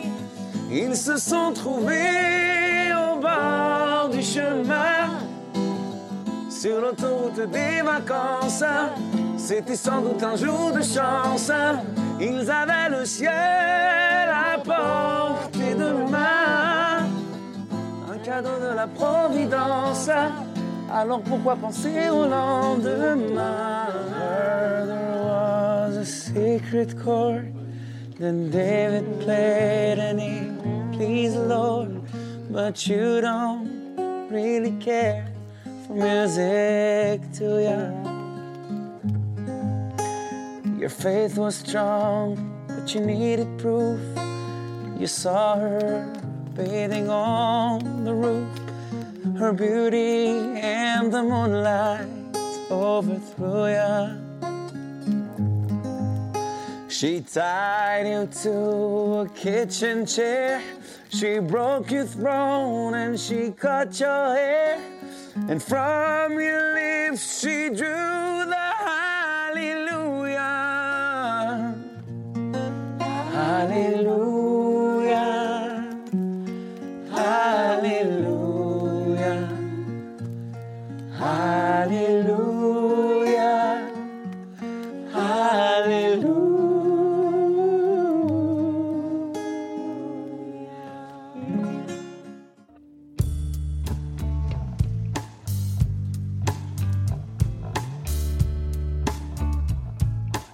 Bien dormi Un rêve, une sérénité, pas un bruit. Fantastique. Si, Moi, j'avais le bruit du ruisseau à côté. C'était beau. Ça endort? Ouais. T'as une tête de bébé là. T'as bien dormi. Je me suis écroulé.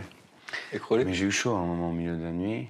Je me suis déshabillé, j'ai enlevé la couverture et j'ai mis. Oh, la- tu dis ça pour tes fans qui vont tout être Mes hystériques. fans qui vont non, c'est vrai. Je savais pas comment éteindre le chauffage, je connais pas. Le... Alors, si vous avez euh, bien dormi, une petite activité sportive, ça vous dit? On Moi j'ai pas bien- habillé pour. Moi j'ai besoin. Alors, sportif du bras. Ok. Petit concours de fléchettes. On va voir. Ah sympa. cool. On joue par équipe ou on joue chacun pour soi? Chacun pour soi, je suis trop Moi compétitif. j'aime le collectif.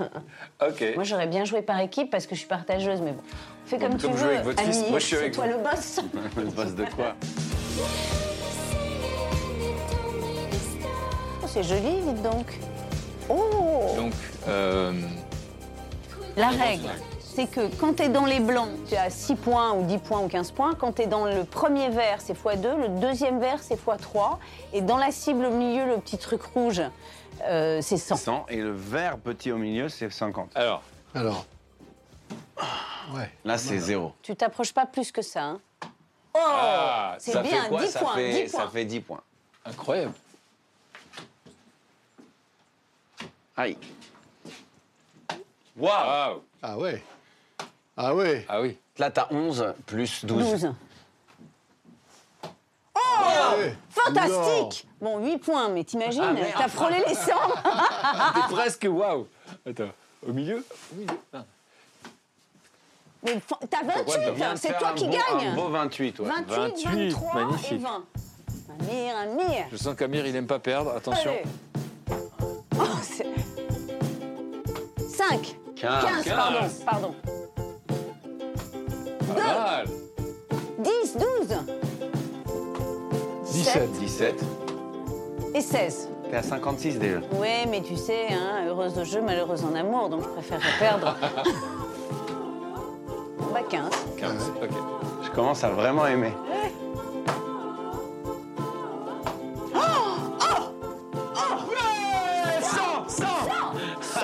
Bah il a gagné Bah si Extraordinaire Non mais t'as gagné, Amir. Je t'ai dit, t'es le bah, boss. attendez, mais j'ai pas joué encore.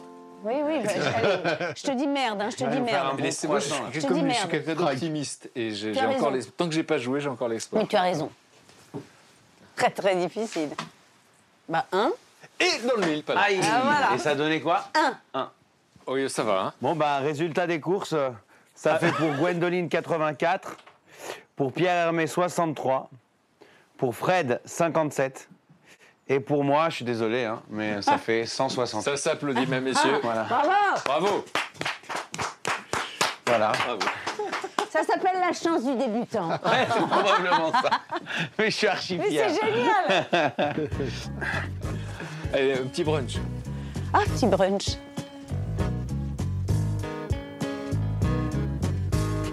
Vous voulez des œufs brouillés? Oui, un petit peu pour faire genre. Juste avant, pour faire Oui, genre, avant, avant de se le jeter sucre. sur le- Non, mais c'est vrai que vous savez vous faire aimer, Pierre. Parce que celui-là en particulier, la couleur, là, le- la texture, j'ai envie de prendre. Le... Celui-là, sublime. Tous, tous, j'ai envie de tout manger. C'est là où tu vois que c'est un artiste, en Les gars, plus. t'es- j'ai remarqué que Amir se comporte plus du tout pareil depuis qu'il a eu 100 points. euh.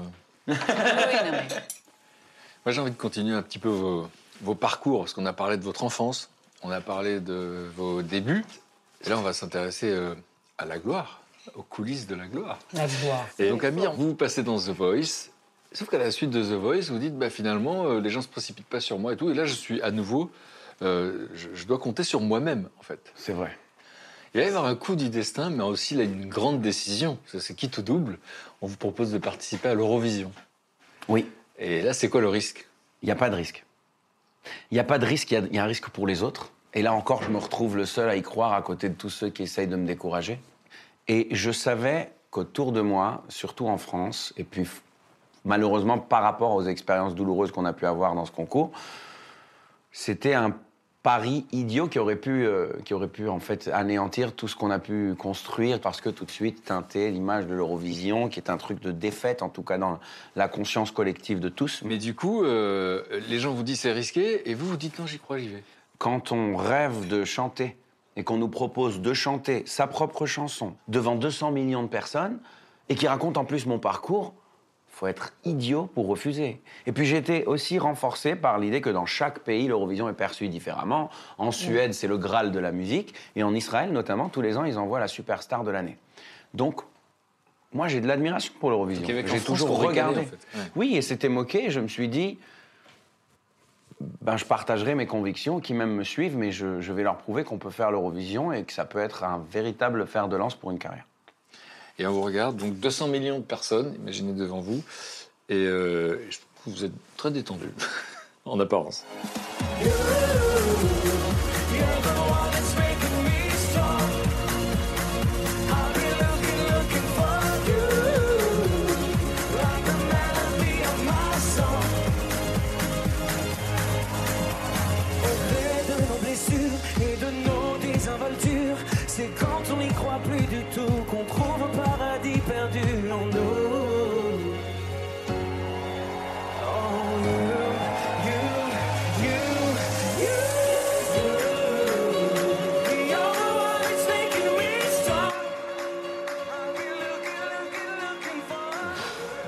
Trois minutes euh,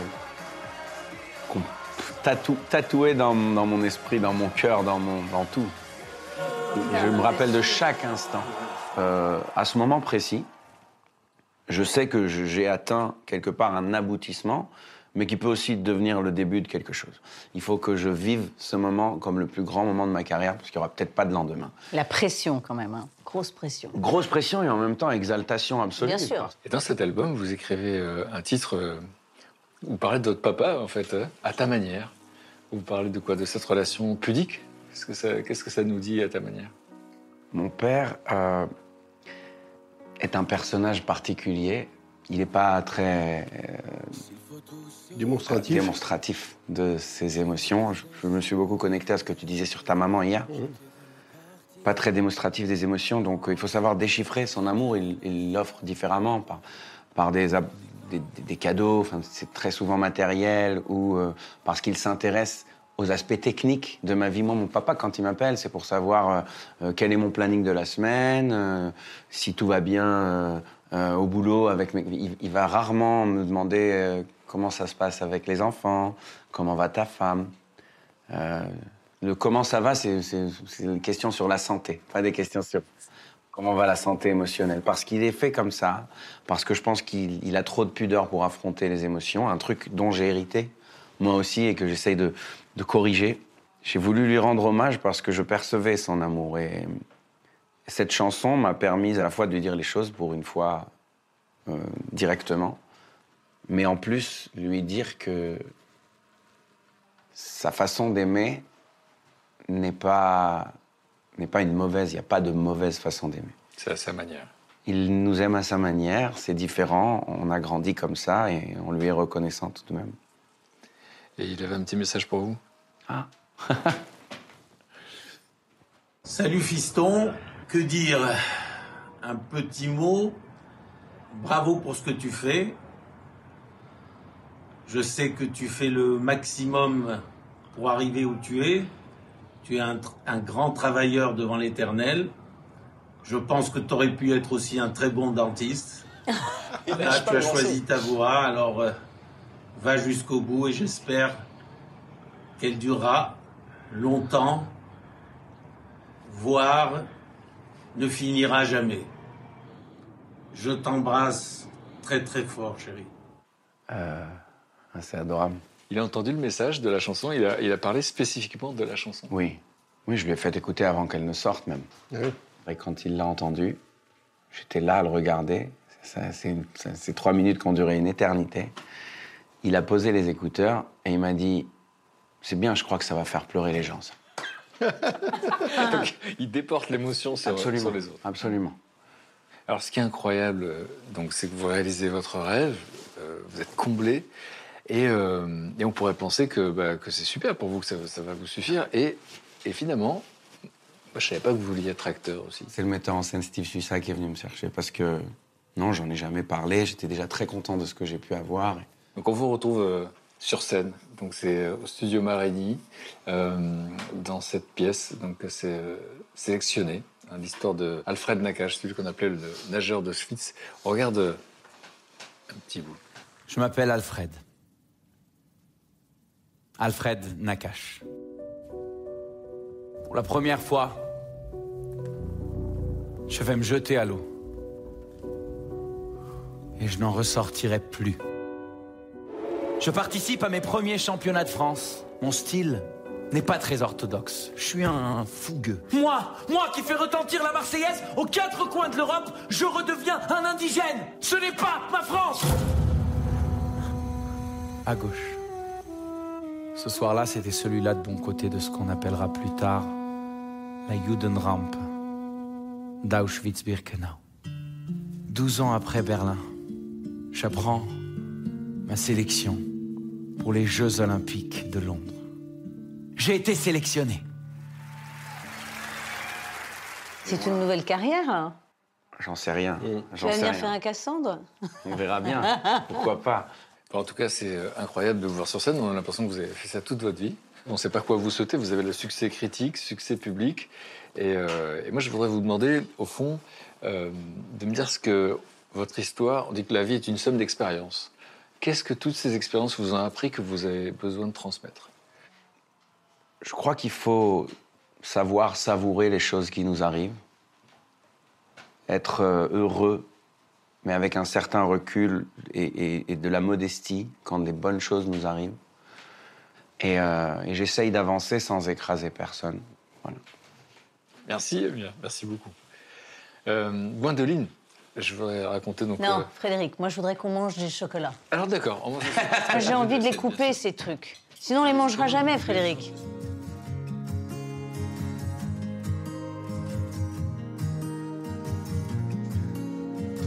Ça, c'est de, la pure gourmandise. C'est des heures, hein. c'est vraiment Prendre un des petit bout parce que comme j'ai envie d'un bout de chaque, je vais prendre un petit bout seulement. Merci. It's getting hard not to look at you. 'Cause there you Merci. are across the room. A work of art that I'm gonna lose. I know that you want me for your story that C'est un you régal. tell Vous yourself. avez déjà goûté? Moi, j'attendais. Merci. Oh, le pain d'épices mandarine.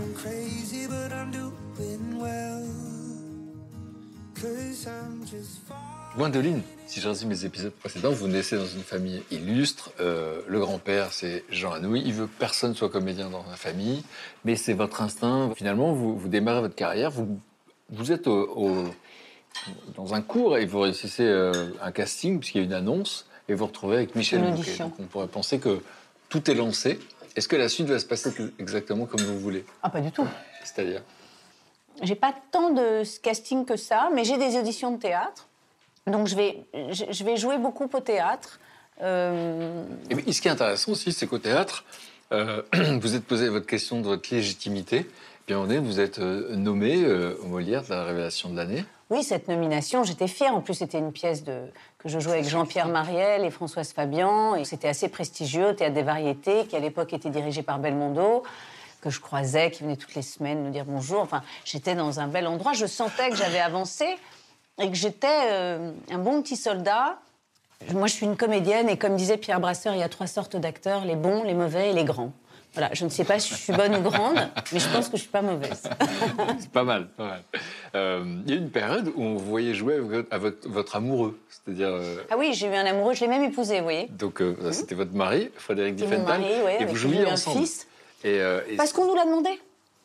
En fait, on s'est rencontrés sur scène. On s'est rencontrés sur un court métrage.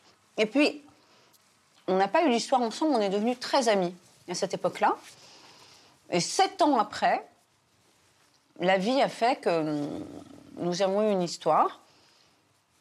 Et là, les gens se sont dit, Hum, sympathique, on va les faire jouer. Donc, je, on a rejoué ensemble euh, une pièce qui a été euh, assez euh, prémonitoire, parce que c'était Kramer contre Kramer. on s'est fait le divorce avant. C'est quoi la difficulté justement de, de- de partager euh, Aucune la difficulté. scène ou l'écran avec quelqu'un avec qui on partage la vie? Aucune difficulté. Si, vous avez raison, il y a une difficulté, c'est que je suis persuadée que plein de gens se sont dit et se disent encore Ah bah, elle travaille parce que c'est la femme de Diffenthal. Ah bah, elle joue là-dedans puisque il a dû la faire engager. C'est pas vrai. Il y a probablement un peu de vrai, mais c'est pas vrai. Ce sont les prods qui venaient nous chercher, qui se disaient ah on va avoir le couple. Et puis moi j'ai joué. euh, J'étais bien, j'étais déjà comédienne bien avant de rencontrer Fred, bien bien avant, huit ans avant. J'avais même plus travaillé avec lui avant qu'il joue dans Taxi. Donc, mais voilà, on vous plaque une image et c'est vrai que ça je l'ai pas toujours bien vécu. Mais c'est comme ça. Et puis il y a Cassandre qui arrive dans votre vie il y a, 7 ans, Ouais. donc euh, qui euh, fait des cartons depuis 7 ans sur France 3, euh, ce commissaire de police, dont vous jouez le, le premier rôle en fait hein, de, de la série. Comment ça arrive dans votre vie ça? Une audition. euh, il fallait passer quatre scènes et donc euh, c'était tout le film quoi. Dis donc Cassandre est flic, Cassandre est maman, Cassandre est amoureuse, euh, Cassandre est méchante. Et donc j'arrive devant la directrice de casting qui est Françoise Ménidret et, et je lui dis j'y ai passé quatre jours quoi, quatre jours pour bien chiader les scènes et, et elle me dit bah oui tu sais. Je dis mais ça fait 25 ans que je fais ce métier, je comprends pas. J'ai l'impression d'avoir tout joué, il faut encore prouver. C'est ça ce métier, il faut constamment prouver. Tu n'as jamais terminé de prouver. Et je vais refaire probablement encore des essais, des auditions, euh, parce qu'on veut voir si le couple marche, parce qu'on veut voir si vous êtes crédible dans tel genre de personnage. Et donc ça vous remet toujours en question et ça fragilise votre équilibre émotionnel quand même et votre confiance. Et puis je, je torche le truc en me disant de toute façon je l'aurai pas. Et puis trois ou quatre jours après, on m'appelle en me disant c'est toi. Et, et ensuite les productrices Laurence Bachmann, Marie Dupuis-Danjac euh, m'ont dit euh, ça a été toi avec évidence euh, tout de suite aux essais. En tout cas la chaîne a dit voilà. Ouais, C'est une héroïne en tout cas qui, qui plaît au public et, et donc euh, 5 millions de téléspectateurs, c'est très très rare. Et, et malgré ça, il y a ce problème de légitimité où vous dites mais pourquoi Mais parce que vous savez quoi? Je sauve pas des vies. Je ne suis pas une héroïne. Je... Cassandre est une héroïne. Moi, je suis une amuseuse. Je suis quelqu'un qui détend. Je suis quelqu'un qui peut donner des émotions, faire rire ou pleurer. Et je remercie ce public qui m'a adoué parce qu'il me permet de faire mon métier et d'exercer ma passion. Et comme tu le disais, avoir la chance d'avoir de faire un métier qui est une passion, et c'est une aubaine. Tous les jours, je me lève et je me dis que je suis une privilégiée. Mais je me le disais déjà petite fille, en rentrant d'Afrique. J'ai ce truc-là en moi de j'ai de la chance, je remercie l'univers. Mais dites merci. On dit que les Ah, études, merci, les études scientifiques ont montré que la gratitude, ça rend heureux. Et, euh, et donc, si euh, on considère que la vie est une somme d'expériences, qu'est-ce que toutes ces expériences vous ont appris que vous aimez transmettre? Qu'est-ce que tout est possible. Tout est possible. que tout est possible, qu'il faut s'envoyer des images positives, qu'on est son propre projectionniste, si l'on s'envoie des images positives euh, et qu'on y croit. Il y a une solarité qui se fait et, et les choses sont dans l'ordre du possible. Si on se dit, bah, de toute façon, euh, je ferai jamais de cinéma, ça c'est sûr, hein, j'en ferai jamais. On est dans un truc négatif. Si on se dit, oui, je veux faire du cinéma, je ne sais pas quand ni comment, mais oui, bien sûr, c'est dans l'ordre du possible, je m'y vois. Et il faut se projeter. Merci beaucoup. Euh, Pierre, on a raconté votre histoire hier de ce petit garçon euh, qui vit dans la boulangerie de ses parents euh, et pour qui c'est une évidence finalement d'être dans cet univers. Vous choisissez la pâtisserie dès l'âge de 9 ans et à 14 ans, vous montez à Paris. Vous êtes dans une chambre de bonne, vous connaissez personne à Paris et vous êtes chez le nôtre. Et on va voir votre chemin comme ça, petit à petit. On a vu que vous prenez de plus en plus de responsabilités. Et puis vous avez 34 ans et vous êtes élu pâtissier de l'année. Pas encore le meilleur pâtissier du monde, pâtissier de l'année. C'est une étape importante pour vous, ça? En fait, euh, d'une manière générale, les reconnaissances, je les re- reçois comme un encouragement. Un encouragement à faire mieux encore, à se dépasser, à, être, euh, à, aller ça. plus loin. Et donc, c'est des choses importantes, des- ça fait plaisir, mais je, je le, je le reçois vraiment comme un encouragement et rien d'autre. Et euh, alors, comment ça se passe? À un moment donné, vous êtes encore chez Fauchon et, euh, vous créez une maison Pierre Hermé? En fait, euh, lorsque j'ai quitté Fauchon, après 11 ans chez Fauchon, j'ai décidé de ne plus être employé chez quelqu'un. Donc je crée une structure qui est destinée à développer la marque et la maison Pierre Hermé et on ouvre une première boutique au Japon et j'étais super content, j'étais fier. Et prenons que deuxième boutique en 2000 et première boutique à Paris en 2001. Aujourd'hui, on en a une soixantaine. Dans la maison euh, Pierre Hermé, c'est 60 euh, boutiques avec environ 700 employés. Et en 2016, on parle de vous aux infos.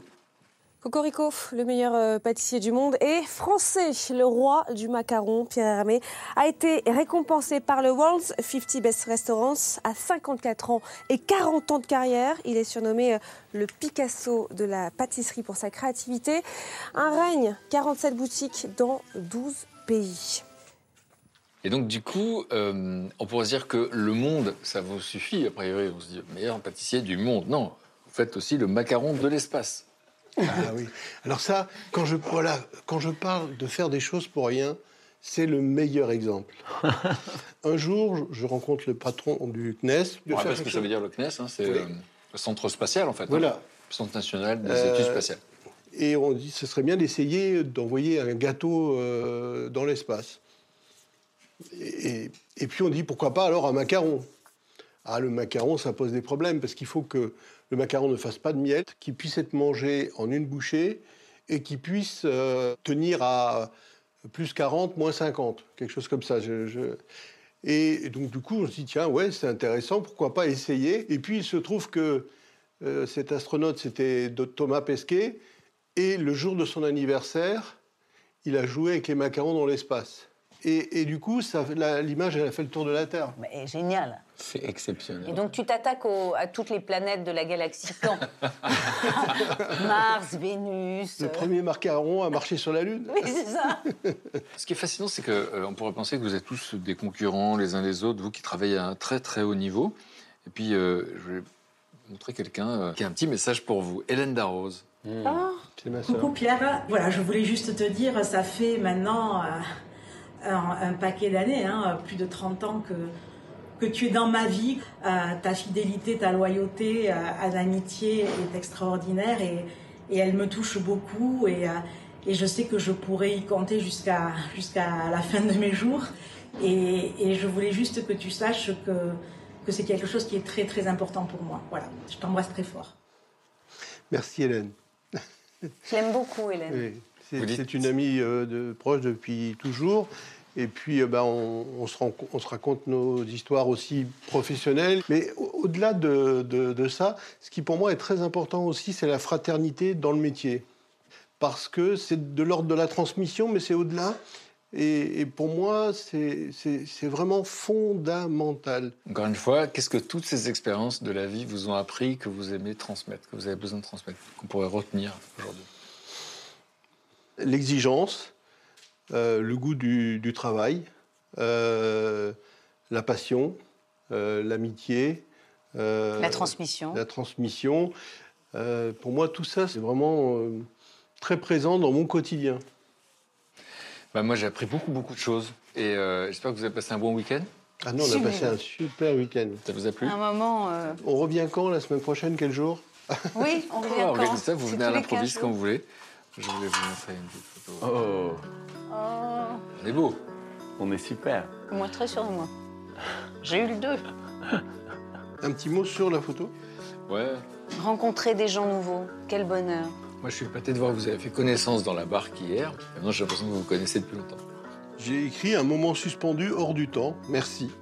Merci beaucoup. Merci. 15 000 calories à la campagne et trois nouveaux potes. Merci pour ça, Amir. Moi, j'aurais mis 367 000 calories à la campagne. Merci. Merci. Alors moi, quand le rêve devient réalité, un enchantement. Euh, merci Frédéric. Merci. Beaucoup. C'est ce que j'aime, rencontrer des gens et, se- convivialité, et avoir la chance de rencontrer des gens bienveillants, talentueux. Merci pour votre générosité. Merci Voilà. à vous. À tous les trois. Voilà ce que j'ai écrit, c'est super.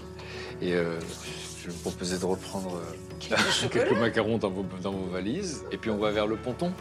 Allez. Hein Oh, on s'en va, non mais c'est Qui triste. va ramer Parce que je vous ai pas vu ramer à C'est triste. Je pense que c'est Amir qui va ramer. Pas de problème. Il va comprendre ce que c'est que la rame. Ça va être sympa, tu verras.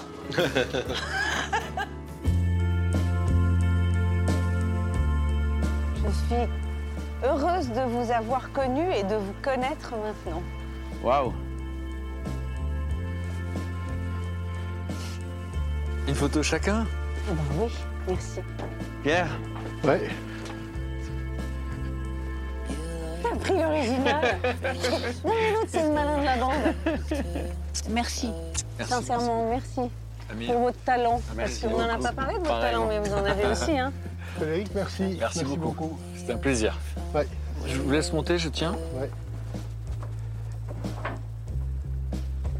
Voilà, voilà. Tiens la main. Hop, merci.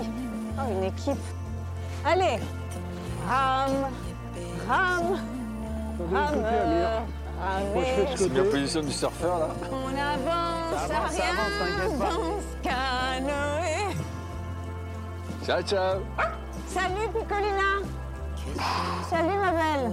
Ciao, ciao, merci. Oh, Au revoir.